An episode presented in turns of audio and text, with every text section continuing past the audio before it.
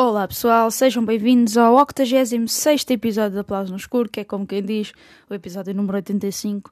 O meu nome é Erika Amaral, sejam bem-vindos a mais um episódio onde vos trago imensas novidades desta semana e bastantes coisas que andei a ver. Bastantes vá. Não diria bastantes, algumas coisas que andei a ver.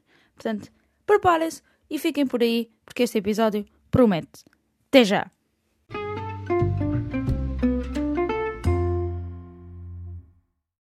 Pois é, uh, agora trago-vos aqui as estreias desta semana, que são algumas bastante interessantes. Vamos começar aqui por uma produção portuguesa, Três Crimes, Três Curtas.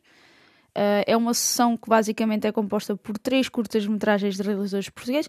Como se deve imaginar, esta não será um, uma das sessões mais. Uh, vá, que esteja em todos os cinemas, mas quem tiver a oportunidade acho que é bastante interessante ver estas três curtas-metragens. Um, temos aqui primeiro, nesta sessão, SOS de Bruno Soares, conta a história de Jaime, surpreendido no meio de um assalto a uma casa em Lisboa pelo velho dono da casa, Alberto, que o confunde com o filho. Alberto e a mulher Madalena acolhem Jaime, que se vai esquecendo do assalto. Gostei. Gostei. Um, depois temos Céu Aberto ou Espaço Limitado, explora a vida de um outro Alberto, que após cumprir pena de prisão lida com as marcas físicas e emocionais do encarceramento onde sofreu as consequências da solidão e da violência física e emocional. Mas a vida cá de fora também é claustrofóbica e sente-se no quarto onde dorme e no clube onde começa a trabalhar. Uh, última curta, Para cá do Marão, de José Mazeda, Uh, retrata um confronto baseado em histórias reais, contadas por habitantes de Trás-os-Montes, onde há nove meses de inverno e três de inferno. João, um homem marcado pelos rigores da natureza, encontra-se numa disputa com Ernesto, um galego chegado recentemente à sua terra. Uau! Gostei. Uh, vamos aqui agora para um drama, mistério, comédia. Uh, o crime, o crime é meu, mon crime. Uh, Paris, nos anos de 1930, Madeleine Verdier, uma atriz jovem, bonita, sem um tostão e sem talento, é acusada de assassinar um famoso produtor. Com a ajuda da sua melhor amiga Pauline, uh, uma advogada sem trabalho, Madeleine é absolvida por ter agido em legítima defesa. Uma nova vida de glória e sucesso começa até a verdade aparecer. Gostei, gostei. Vamos agora aqui para um filme de animação estou-vos a falar de os super fiches. El super. Deve ser. Não, El super. Ah, ok. Uh, eu não estava a perceber de onde era este filme. Mas. Continuo sem perceber, olhar para as vozes. É, é, é fixe. Por isso é que é o super fixe. Uh, Edvig, uma entusiasta de jogos de 11 anos, vê a vida de pernas para o ar quando é obrigada a substituir o pai como super-herói da cidade. Muito muito antes do previsto. Mas Edvig não é uma super-heroína e os desafios são muito maiores do que o seu pai treinador antecipou. Em pouco tempo percebe que tem de se concentrar no seu atlético sobrinho Adrian, ou Adrian. Uh, desanimada e perdida, Edvig visita a sua avó demente. Quando começa a falar sobre a situação, a avó ilumina-se, respondendo com entusiasmo às suas divagações. Forma-se uma equipa invulgar e rapidamente Edvig está prestes a cumprir o legado da família sem o conhecimento do pai. Gostei. Uh, vamos agora aqui para uma boa pessoa. Temos aqui a Florence Pugh com o Morgan Freeman nos papéis principais, além de imensos outros. Um, mas vamos aqui para uma boa pessoa, a good person. Alison, de 25 anos, e Daniel, de 83 anos, partilham as consequências da mesma tragédia. O carro que Alison conduzia sofreu um acidente onde morreram todos os passageiros, a filha e os genros de Daniel, e os futuros sogros da filha. Uh, um ano após o acidente, Alison está gravemente deprimida, afastou-se do ex-noivo, Nathan, o filho de Daniel, e criou uma dependência do álcool e dos opiáceos receitados pelo médico para atordoar a vergonha que sente. Daniel também está também luta para se manter sóbria enquanto tenta criar Ryan, a neta adolescente que se envolve em comportamentos de risco como forma de lidar com a perda dos pais. Alison e Daniel encontram-se pela primeira vez numa reunião dos Alcoólicos Anónimos. Neste ponto de desespero, criam laços que despertam a compaixão e o perdão necessários para ultrapassar a culpa e encontrar a liberdade. O resultado é um novo género de família e uma história entrenecedora sobre as inesperadas formas de seguir em frente e continuar a viver. Eu sinto que vou só chorar a ver isto. Portanto, gostei, gostei. Mas vamos passar, vamos sair aqui um bocadinho deste drama, né?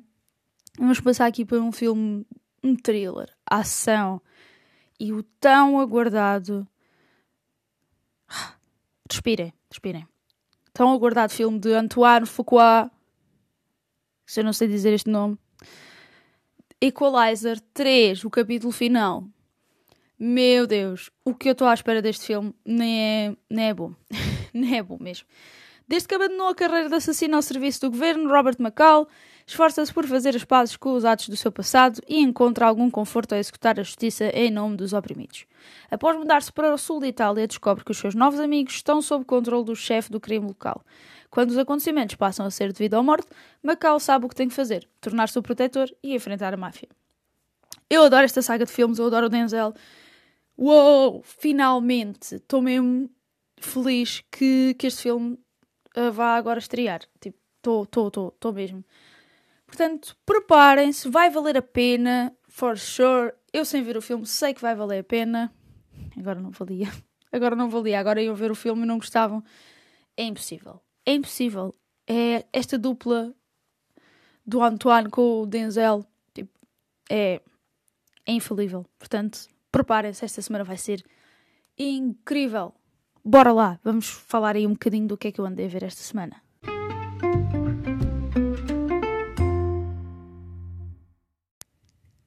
Ok, vou começar aqui por falar uh, de. Vou, vou começar pelo, pelo princípio, né? Normalmente começa-se assim, pelo princípio. Vou falar de Con Air. Ok? Para quem não sabe, o tipo de filme Con Air é, é basicamente, há aqui um, um transporte de prisioneiros, há uns que já estão livres, há outros, pronto. Não vou entrar em pormenores, para não dar aqui os spoilers, né? Mas, peço desculpa, tenho aqui, estou aqui com um problema técnico.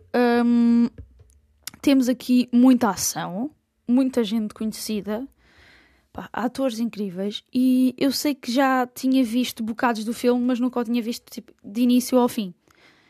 E sem dúvida é um dos melhores filmes do género, ok? Ficou assim, pronto, passou alguns filmes, sou sincera, gostei muito. Um, e eu, vou deixar aqui claro, eu não sou nada fã de Nicolas Cage, nada. E quem me conhece sabe que eu sou mesmo nada fã dele. Eu vejo um filme dele e estou tipo, uh, yeah, este gajo. Portanto, eu ter visto um filme dele e dizer, uau, que filme, é porque o filme é mesmo bom não há volta a dar, não há volta a dar. Eu consegui ultrapassar o, o, a barreira de estar a vê-lo e, e, dizer: oh, é bom, é um bom filme, sim senhora. Gostei muito do filme. O, o que ajudou também bastante é termos aqui tipo o John Malkovich, que é epá, é um ator excelente, excelente mesmo. Eu não, eu não tenho na memória um filme com o John Malkovich que seja mau. Devem haver, devem, sim. Tipo, até o Al Pacino tem filmes maus, portanto, né? Al Pacino tem filmes maus, Robert De Niro tem filmes maus, porque vais um bocado pelaquela cena de ires ao dinheiro, né? Para safar. Um, e acabas por fazer filmes maus. É inevitável. Todos os atores têm filmes maus, ou vá, menos bons. No caso dessas lendas, né? São menos bons só. Um, mas Con Air é brutal. Tem a ação, tem os clichês, tem os clichês habituais de filmes de ação, um, mas tem tem uma coisa que é muito fixe, que é manter-nos ali com vontade de ver o que é que vai acontecer. E esse filme consegue absolutamente fazer isso. Portanto, é, é o, é o é um requisito mínimo não é? para, para se ver um filme de ação e estarmos entretidos. Agora, por exemplo, há atores que não vou mencionar aqui o nome, Seagal, um, que basicamente tu vês o filme uma vez e vais ver uma segunda vez e uh, que é isto? Isto é horrível, não é? Eu nem sei se tem sequer marcados no Letterboxd filmes de Steven Seagal. Uh, eu disse que não ia mencionar o nome, não é? Pois, fail. Um, mas eu já vi alguns e tenho assim um ódio de estimação pelo senhor. Nada coisa. Um, e ao longo dos anos ele só me tem vindo a provar que o ódio era completamente justificado pelas suas escolhas fora da vida profissional, mesmo assim, escolhas políticas, tipo coisa. Uh, mas pronto, a vida vem-me a dar razão de tudo isso. Uh, porém, pá, são filmes. É o que é. Con Air é um bom filme, vejam. Tem. Quem é que tem mais? Tem o John Cusack, tem o Steve Buscemi, tem. Tem, tem, tem o Danny Trejo, yeah, que pá, é, é simplesmente ele, né?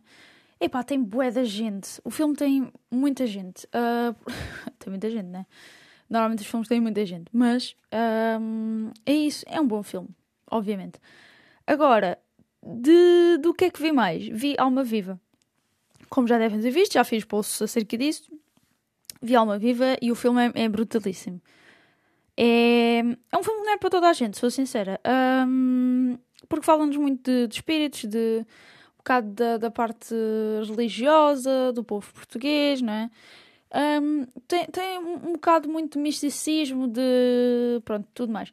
Eu sei que as pessoas dizem muito, e já, já li sobre isto mesmo, dizerem que os filmes normalmente em Portugal dividem-se por tipo três secções, fala-se de Trás-os-Montes, de Lisboa e às vezes do Alentejo. Uh, mas eu acho que aqui neste filme não é necessariamente mau ser um clichê do cinema português, nesse sentido, no sentido da localização, uh, porque traz muito. traz coisas diferentes, ok? Um, traz. Uh, não sei, acho que é um, um bocado um, frescar do cinema português mesmo. Porque eu não estava à espera de um filme deste tipo que fosse tão. Para já, o filme é pequeno, mas mantém tipo atento todo o tempo, portanto, ok. A quantidade, a, a quantidade não, a duração do filme é ideal, portanto, manteve-me atenta daquele tempo todo. E tu não sabes muito bem para onde é que o filme vai parar, mas sabes, mas não sabes. Quem viu entende, quem não viu não entende. Um, tens ali partes que estás tipo, ah, oh, isto parece que vai acontecer isto. Ah, não, mas se calhar aquilo. Mas, mas, ah, mas tem que acontecer aquilo. Inevitavelmente há partes em que acontece aquilo que tu estás à espera e outras que não. Um, porém, cria-se aqui uma data de boatos, de confusões nesta aldeia por coisas que conseguem se justificar basicamente baseando, baseado na ciência e as pessoas atribuem-lhe sempre um significado divino ou espiritual acerca desses acontecimentos. Quando tu tens mesmo justificações médicas que percebes o que é que está a acontecer.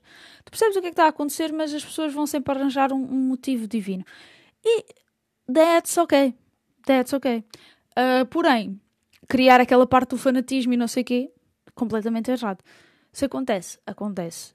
Muito, acontece muito. E é isso que o filme retrata muito bem mesmo. Porque, epá, está incrível. É só o que eu tenho a dizer. O, a realizadora está de parabéns. Os atores estão de parabéns. A atriz principal é a filha da realizadora. Um, pá, a, a, realizadora, a Cristel, é a, a, filha é a Lua. Um, pá, eu não sei, aquela miúda é incrível, digo já. Tenho tipo só a dizer isso. A miúda é incrível, está bem? Portanto, preparem-se para um filme muito bom e que vocês vão sentir uh, dar, dar um relatezinho por muitas cenas que há ali. Uh, e só vos digo uma coisa: a esfrega, esfrega entra no filme. Não me perguntem como, mas entra. E faz uma cena brutal. Eu adorei a cena com a música. Portanto, é isso. Desta semana está feito. O podcast acaba aqui, este episódio. O podcast acaba aqui, calma. O episódio acaba aqui. Calma, está tudo bem. Obrigada por estarem aí desse lado a ouvir e até para a semana. Já sabem, abraços e beijinhos e acima de tudo, abreijos.